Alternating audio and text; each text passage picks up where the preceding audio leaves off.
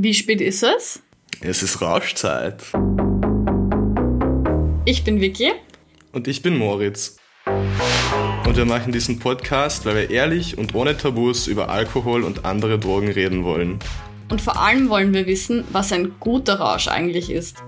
Mir kommt es irgendwie so vor, als würden Leute dauernd über Drogen reden, aber eigentlich kennt sich niemand zu wirklich aus damit. Ich arbeite mit Jugendlichen und würde gerne mit ihnen offener über Alkohol und auch härteres reden, ohne dabei mit Halbwissen um mich zu werfen. Ich bin Pharmaziestudent und kenne mich also mit nüchternen Fakten zu Drogen aus, aber nicht so sehr damit, was sie mit einem machen. Darum würde ich gerne wissen, worauf man achten muss, wenn man diese Seite des Nachtlebens auskosten möchte.